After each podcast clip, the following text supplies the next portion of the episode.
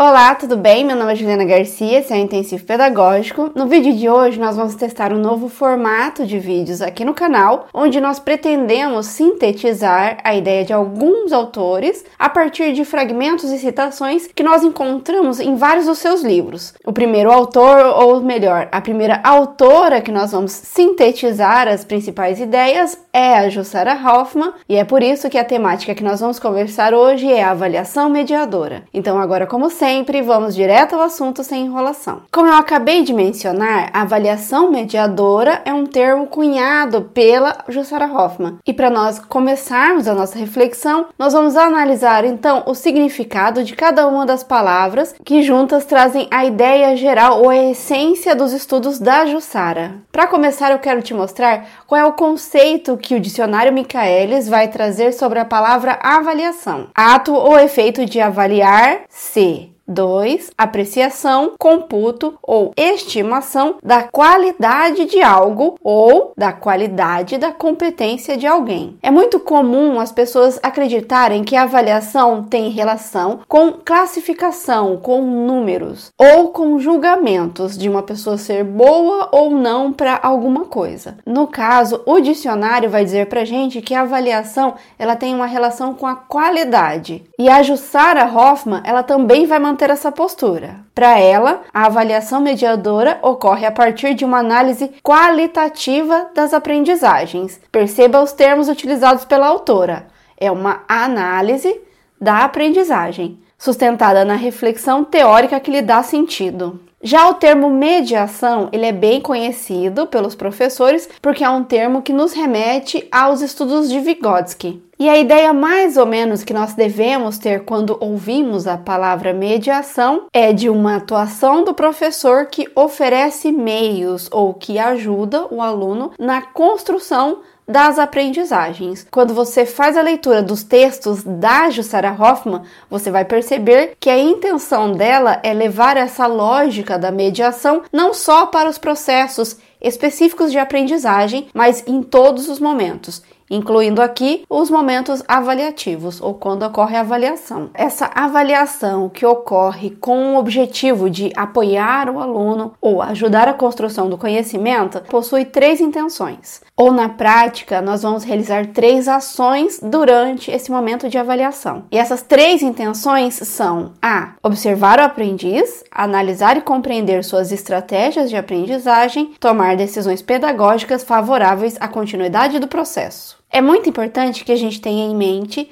que são três intenções, não são três passos. Então não há aquela lógica de primeiro eu observo, depois eu faço isso, depois eu faço aquilo. Nós vamos utilizar essas três intenções a todo momento. E é importante eu mencionar nesse momento que a Jussara Hoffman ela vai falar de um tipo específico de avaliação, a avaliação escolar. Mas como nosso objetivo aqui é compreender todos os conteúdos, não só dentro da escola, mas para além da escola, nós vamos utilizar um caso que ocorre em outro ambiente. Mais especificamente, as avaliações que acontecem no programa Masterchef Brasil. Nós vamos pegar esse exemplo porque esse conteúdo é muito importante e eu quero que você consiga acompanhar o meu pensamento, mesmo que você nunca tenha estado dentro de uma sala de aula como professor, porque é bem diferente. O programa Masterchef, ele é um programa essencialmente avaliativo. E há várias lições que nós podemos tirar desse programa se fizermos essas relações ou se compreendermos a prática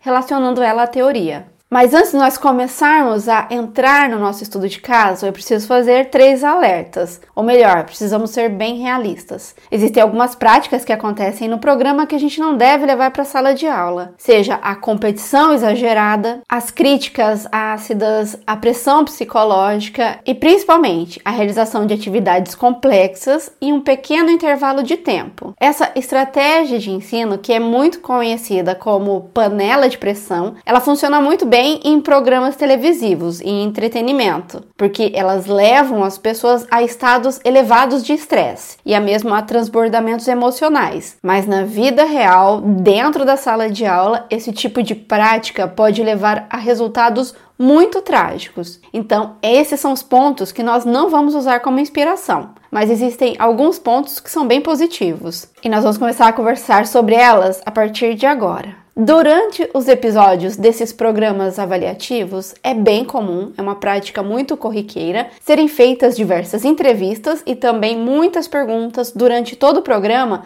para nós, telespectadores, compreendermos exatamente o que está passando na cabeça de um aprendiz ou de um participante. E é por meio de todas as perguntas e provocações dos jurados ou dos entrevistadores que nós conseguimos entender por que, que os participantes escolheram determinados elementos, quais são as estratégias que eles pretendem utilizar e também conseguimos verificar se ele está seguro ou não do que ele faz. Avaliar é acompanhar as hipóteses que as crianças vêm formulando a respeito de determinados assuntos, em diferentes áreas de conhecimento, de forma a exercer uma ação educativa que lhes favoreça. Outro momento que pode chamar bastante atenção dos professores é que o apoio e a conversa entre os participantes, elas podem ocorrer mesmo no momento da prova. Eles podem pedir ajuda, podem pedir sugestões para as pessoas que estão ali realizando as mesmas atividades ou para um grupo de apoio que está logo na bancada.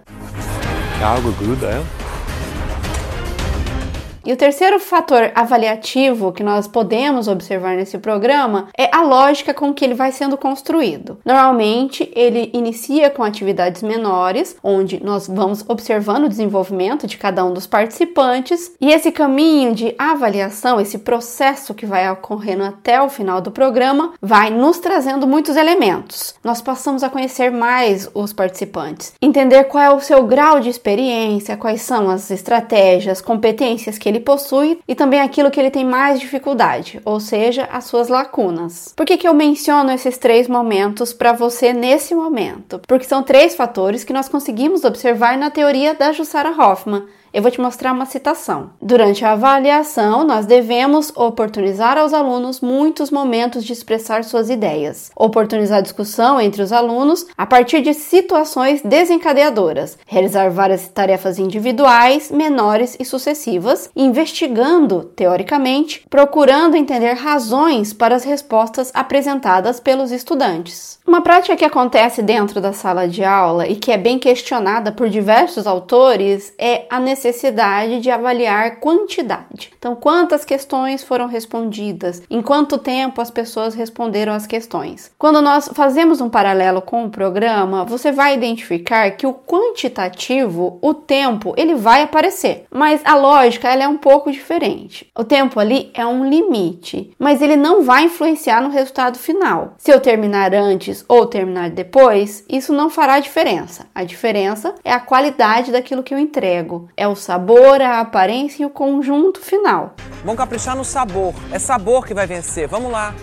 Mas vamos voltar a uma temática que eu citei bem brevemente, que são as perguntas que são realizadas durante todo o programa. Na verdade, tem vários motivos importantes que nem sempre nós estamos com o olhar tão atento para ver. A primeira contribuição dessa prática, como eu mencionei, é nós entendermos exatamente quais são os pensamentos da pessoa. Por que, que ela está fazendo essas escolhas e não outras escolhas? Então, é bem comum o jurado chegar na bancada e fazer algumas perguntas que nos ajudam a detectar a lógica que está sendo usada. Mas não só isso. Lembre-se que eu falei para você que são três intenções? Então, é durante este momento que os jurados vão observar o que está sendo feito, também vão analisar e compreender as estratégias. E em alguns momentos, as perguntas deles também vão direcionar ou fazer uma intervenção pedagógica. Mas eu vou explicar melhor essa ideia.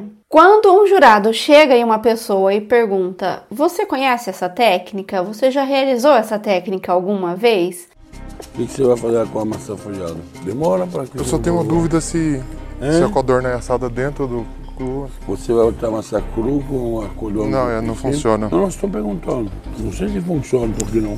Ah, eu acho que não funciona porque vai umedecer e não vai. Não sei. E é nesse raciocínio, identificando o porquê eu fiz uma escolha e não a outra, que normalmente no programa você vai verificar alguns participantes mudar a escolha do ingrediente, ou começar tudo de novo, ou mesmo iniciar uma nova receita. Então, as perguntas ajudaram ele a reformular as suas ideias, a organizar as suas ideias. Então, perceba que eu estou avaliando, mas eu também estou ajudando. Eu também estou fornecendo meios da pessoa organizar os seus pensamentos. Avaliação significa ação provocativa do professor, desafiando o educando a refletir sobre as situações vividas, a formular e reformular hipóteses, encaminhando-se a um saber enriquecido. As perguntas ou os questionamentos, as provocações, ainda servem para uma outra finalidade pedagógica, que é a de direcionar, a de colocar novamente o aluno no caminho caso ele tenha se perdido ou caso ele tenha travado. Ao fazer os questionamentos, eu ajudo ele a organizar os pensamentos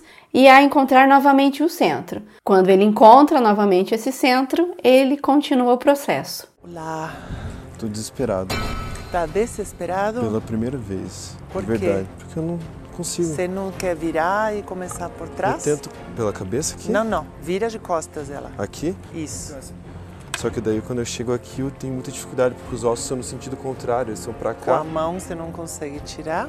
É, consigo, eu vou Com tesoura ela, você não consegue cortar e puxar para tirar. Consigo. Aliás, um dos livros mais famosos da Jussara Hoffman se chama Avaliar para promover as setas do caminho. Projetar a avaliação do futuro dos alunos significa reforçar as setas dos seus caminhos, confiar, apoiar, sugerir e, principalmente, desafiá-los a prosseguir através de provocações significativas. E aqui há uma outra informação ou curiosidade que é importante a gente observar. Normalmente nesses programas, quando o jurado faz uma pergunta que ajuda o participante a pensar melhor ou fazer escolhas melhores para entregar um produto melhor, os telespectadores ficam incomodados e reclamam, acusando os jurados exatamente de ter ajudado o candidato. E eles ajudaram mesmo, afinal de contas, a avaliação, dentro desses aspectos de qualidade e não de quantidade, proporciona esse resultado, a melhoria, o desenvolvimento do aluno. Inclusive, a Jussara Hoffman vai mencionar que a avaliação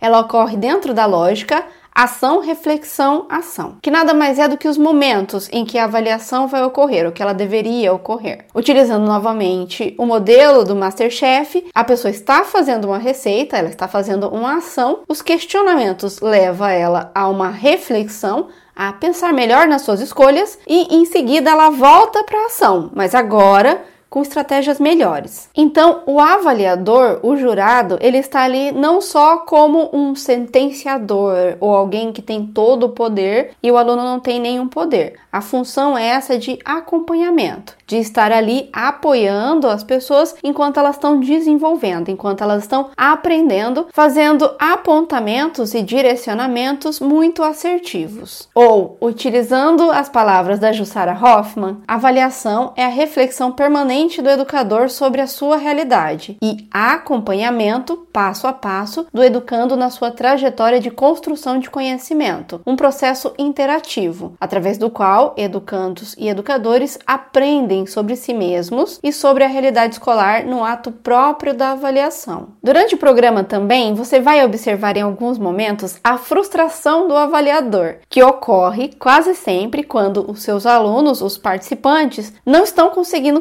colocar em prática aquilo que eles falaram ou aquilo que eles ensinaram em algum momento anterior. E eles vão demonstrar a sua frustração constantemente quando isso acontece. E aqui é um ponto muito importante da avaliação. Quando eu avalio o outro, acompanho o desenvolvimento do outro, eu também estou acompanhando o meu desenvolvimento. Afinal de contas, por que é que aquela situação controlada de aprendizagem não está surtindo os efeitos que eu esperava? E lembre-se, não vale jogar a culpa nas outras pessoas. Eu preciso fazer essa autoavaliação, porque tanto professores quanto alunos estão aprendendo e nós dois estamos nos desenvolvendo. É por isso que a relação ou a interação ela vai ser muito importante durante o processo de avaliação, porque é por meio da interação, do diálogo, da conversa que as perguntas são possíveis, que nós conseguimos entender o outro, o aluno entender a lógica do professor e o professor entender a lógica do aluno. A Jussara Hoffman vai falar desse momento que é dialógico, da importância dessa interação, mas também que essa interação vai proporcionar a reciprocidade intelectual. Então, os jurados conduzem a ação, movimento, provocação na tentativa de reciprocidade intelectual entre os elementos da ação educativa, professor e aluno buscando coordenar seus pontos de vista, trocando ideias, reorganizando-as. Então, como eu mencionei, o programa ele vai ocorrendo em passos, em um processo, o que vai mostrando pra gente quais habilidades aquelas pessoas já possuem e quais são as suas maiores dificuldades, até que ele chega ao ápice, ao momento final, à avaliação final. E aqui há duas observações muito importantes, ou duas reflexões que nós podemos fazer. A primeira reflexão que nós precisamos fazer é que se o programa utilizasse a lógica mais enrijecida da escola, onde eu aprendo tudo e tenho uma única prova lá no final, ele não nos traria metade das informações que nós temos no final do programa. Cada prova, cada atividade individual, coletiva e informações e vivências que ocorrem vão dando tantos elementos para gente que no final da avaliação nós já temos uma ideia, um palpite, porque nós já tivemos a oportunidade de observar e entender todo o desenvolvimento, toda a aprendizagem daquela pessoa. Então, na televisão, precisa daquele momento, daquela comparação e daquele pódio, mas na vida real, um professor que seguisse vários passos, que organizasse várias atividades, que fizesse essa observação e esse diálogo, nem precisaria dessa última fase, pois ele já compreenderia exatamente em que momento da aprendizagem o seu aluno está e principalmente se ele conseguiu sair do ponto inicial, quando ele chegou, com a bagagem que ele já tinha, e se o conhecimento que foi compartilhado durante todo o processo foi suficiente para que ele cresça, para que ele avance. Segunda informação sobre a avaliação final, essa grande avaliação que ocorreu, mas que na verdade serve como um feedback onde nós concluímos o nosso pensamento a partir dos vários elementos que foram apresentados. Em outras palavras, o momento que nós fechamos uma grande análise sobre o percurso do participante. É muito comum que nesse momento, antes do jurado começar a dar o feedback, falar para ele quais foram os aspectos que ele percebeu o crescimento e onde há lacunas ou necessidade de melhoria, o próprio participante já iniciar uma autoavaliação. Ele já traz todos os elementos, ele já identificou por ele mesmo onde ele deve melhorar, o que ele precisa estudar um pouco mais. E essa é uma característica muito importante da avaliação mediadora. Não é só o professor que vai entender sobre o processo de aprendizagem. O aluno também vai saber, por meio das conversas, do diálogo, em que ponto ele está, onde ele pode melhorar, quais são as técnicas que ele precisa aprender. E isso faz muito mais sentido, porque na nossa vida nem sempre nós vamos encontrar ótimos avaliadores ou ótimos julgadores e ajudar o aluno a desenvolver essa autoavaliação vai ser muito importante para a vida dele. Há um outro elemento que a gente precisa pensar ou quebrar uma lógica antiga, repensar esse procedimento, porque talvez ele não faça tanto sentido mais, que é a ideia de organização de momentos. Então, eu dou uma atividade, depois eu dou uma prova. Eu dou uma segunda atividade, depois eu dou uma prova. Se você elabora as atividades significativas e enquanto as pessoas fazem essas atividades, você já inicia sua observação e já tenta compreender qual é o pensamento das pessoas, você não precisa seguir mais essa lógica, não precisa organizar esse início, meio e fim. Todas as atividades vão te trazer elementos importantes. O processo avaliativo não pode ser delimitado em etapas, início, meio e fim, pois no seu sentido dialético se constitui por momentos contínuos e simultâneos de mobilização, experiência educativa e expressão do conhecimento por educadores e educandos, momentos provisórios e complementares que só podem ser analisados em seu conjunto. Mas atenção, é muito comum nós ouvirmos as pessoas falarem que não mudam a sua lógica da avaliação dentro da escola porque daria mais trabalho ou porque ela teria que verificar um material que ela não tem tempo. Mas isso não é verdade. A gente não precisa mudar as ferramentas ou os instrumentos que a gente já utiliza. Basicamente, a Jussara Hoffman vai sugerir as mesmas coisas. O professor vai utilizar dentro da sala de aula questionários, formulários, desenhos, atividades coletivas, atividades individuais e até mesmo os registros que são elaborados pelos próprios alunos. Tudo pode ser utilizado como avaliação. O que vai definir se a avaliação vai ser feita de forma significativa, para apoiar ou não é o olhar do professor, a observação, o questionamento e o redirecionamento dos alunos, ou a reorganização dos pensamentos. Também durante o programa é comum eles trazerem para a gente algumas imagens onde a gente consegue rever o que o aluno já fez ou o que o participante já fez. E aí esses pequenos flashes ou recortes nos ajudam a compreender como foi a caminhada, como é que o participante chegou até ali. Na sala de aula, isso também vai acontecer e nós vamos usar alguns instrumentos e algumas ferramentas para que isso seja possível. Afinal de contas,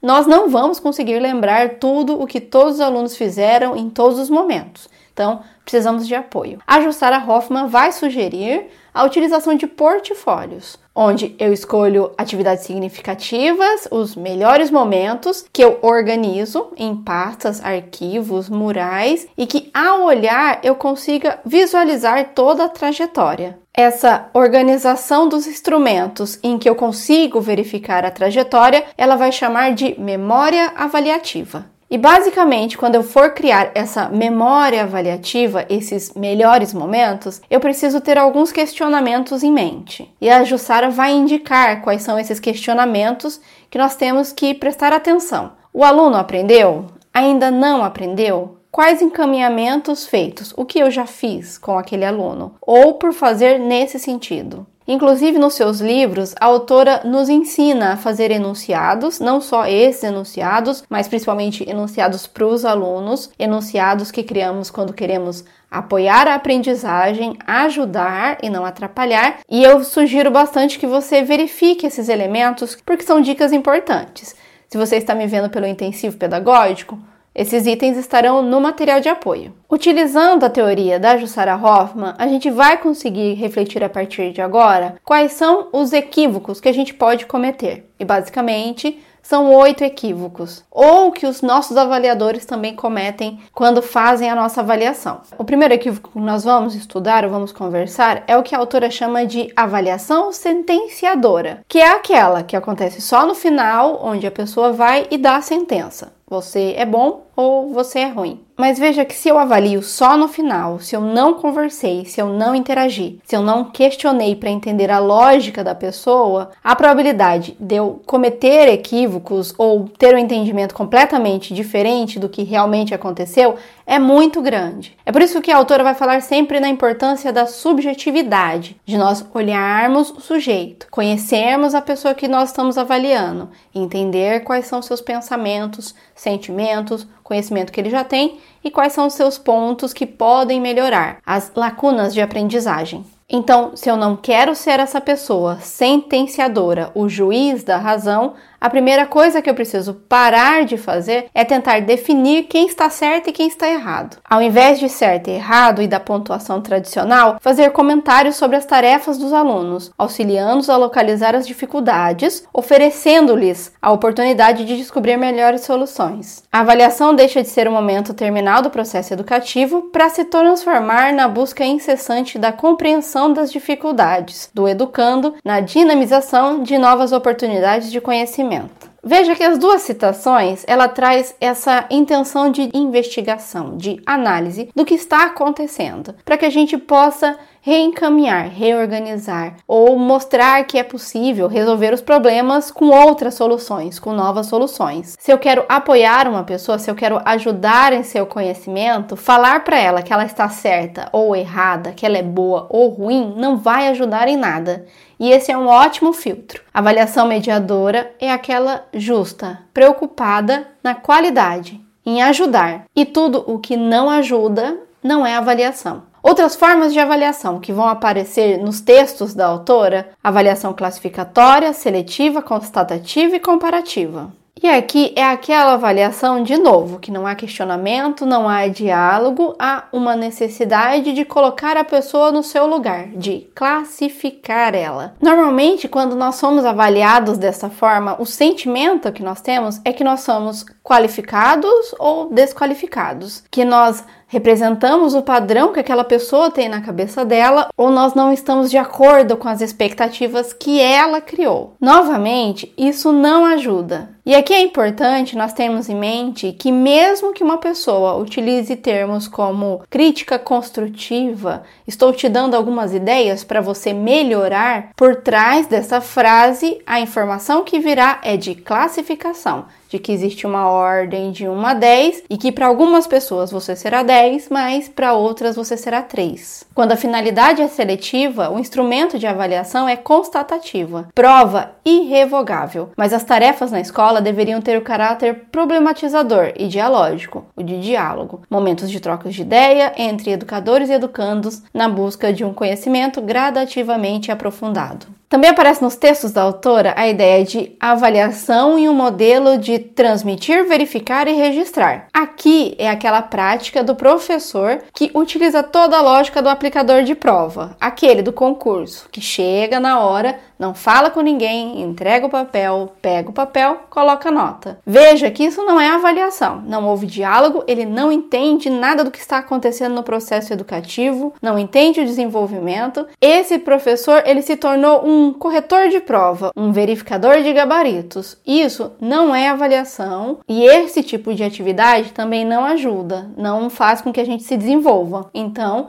não é avaliação mediadora. A avaliação é uma atividade social e não meramente uma atividade técnico ou instrumental, como propõe a pedagogia tecnicista. A perspectiva de avaliação mediadora pretende essencialmente opor-se ao modelo do transmitir, verificar, registrar e evoluir no sentido de uma avaliação reflexiva e desafiadora dos educandos em termos de contribuir, elucidar, favorecer a troca de ideias entre e com seus alunos numa superação do saber transmitido e uma produção do saber enriquecido, construindo a partir da compreensão dos fenômenos estudados. E há outros dois equívocos em avaliação que são mais coercitivos, um pouco mais violentos, que é a avaliação controladora, que é aquela avaliação que eu tiro notas caso você não fale exatamente o que eu quero ouvir ou que eu não passo você de ano caso você traga argumentos diferentes do meu. A minha intenção aqui é te controlar, é mostrar o meu poder sobre você, mostrar que eu sou mais forte do que você. E mais uma vez, isso não ajuda em nada o meu processo de aprendizagem, então não é avaliação mediadora. Já a avaliação punitiva, o próprio nome já explica tudo. O avaliador, ele se vinga dos alunos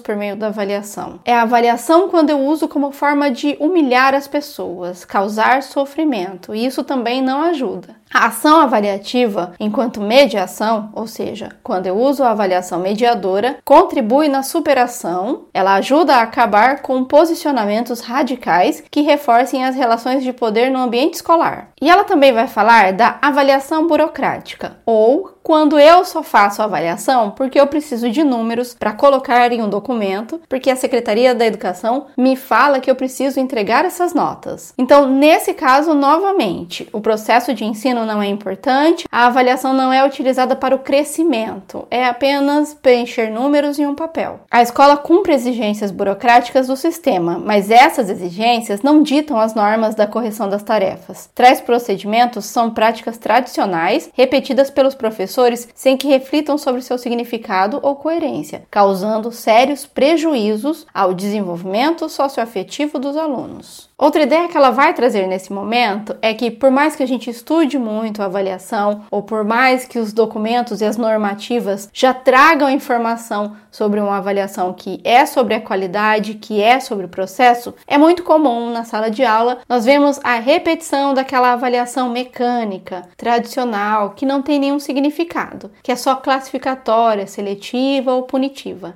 Segundo a autora, para que haja uma mudança significativa, nós precisamos ter uma consciência crítica. Precisamos começar a refletir mais sobre esse assunto de forma mais significativa, buscando novas inspirações. Porque, na verdade, na verdade mesmo, nós, professores e alunos, aprendemos muito pela observação, por aquilo que a gente vê ao nosso redor. Pelo menos é isso que o Vygotsky vai falar quando fala que aprendemos pela imitação. E mesmo que a gente tenha todas as teorias, e mesmo que a gente saiba toda a legislação educacional, é bem provável que a gente ainda esteja repetindo os modelos que os nossos professores utilizaram e que não cabem mais e que não fazem mais sentido e que não ajudam em nada. Então é importante sim a gente começar a olhar várias formas de avaliar e olhando várias formas de avaliar, a gente pegue aquilo que faz sentido pra gente. Ou melhor ainda, a gente se inspire naquelas práticas que vão contribuir não só com o nosso desenvolvimento, mas principalmente com o desenvolvimento dos nossos alunos. Bem, se você chegou até aqui, primeiro eu quero te agradecer muito. Obrigado por nos apoiar, por curtir o canal, por deixar comentários. Se você está no intensivo pedagógico, agora eu vou começar a segunda parte, onde nós vamos revisitar alguns conceitos, nós vamos resolver algumas questões e eu separei várias questões comentadas que é para você treinar bastante e ir mais seguro para sua prova. Por hoje é só um abraço e até a próxima.